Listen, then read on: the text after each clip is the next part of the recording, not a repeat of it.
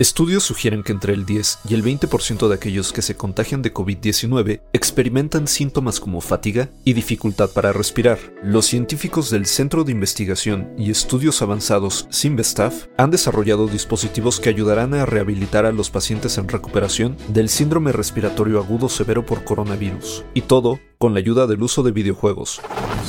Institute.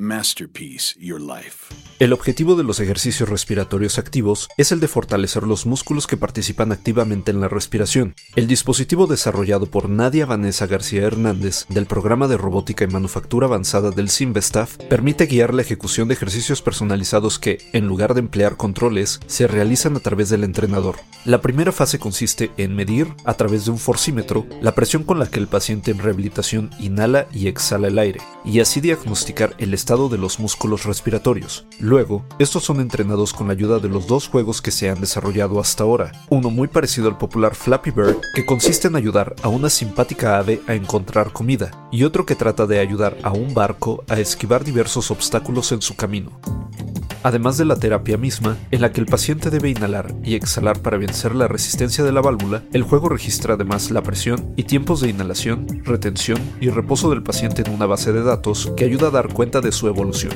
Se han registrado mejoras de hasta un 40% en pacientes entre los 20 y 70 años que habían sufrido la infección y que lograron un progreso significativo gracias al juego. ¿Quién dice que los juegos no ayudan a la sociedad?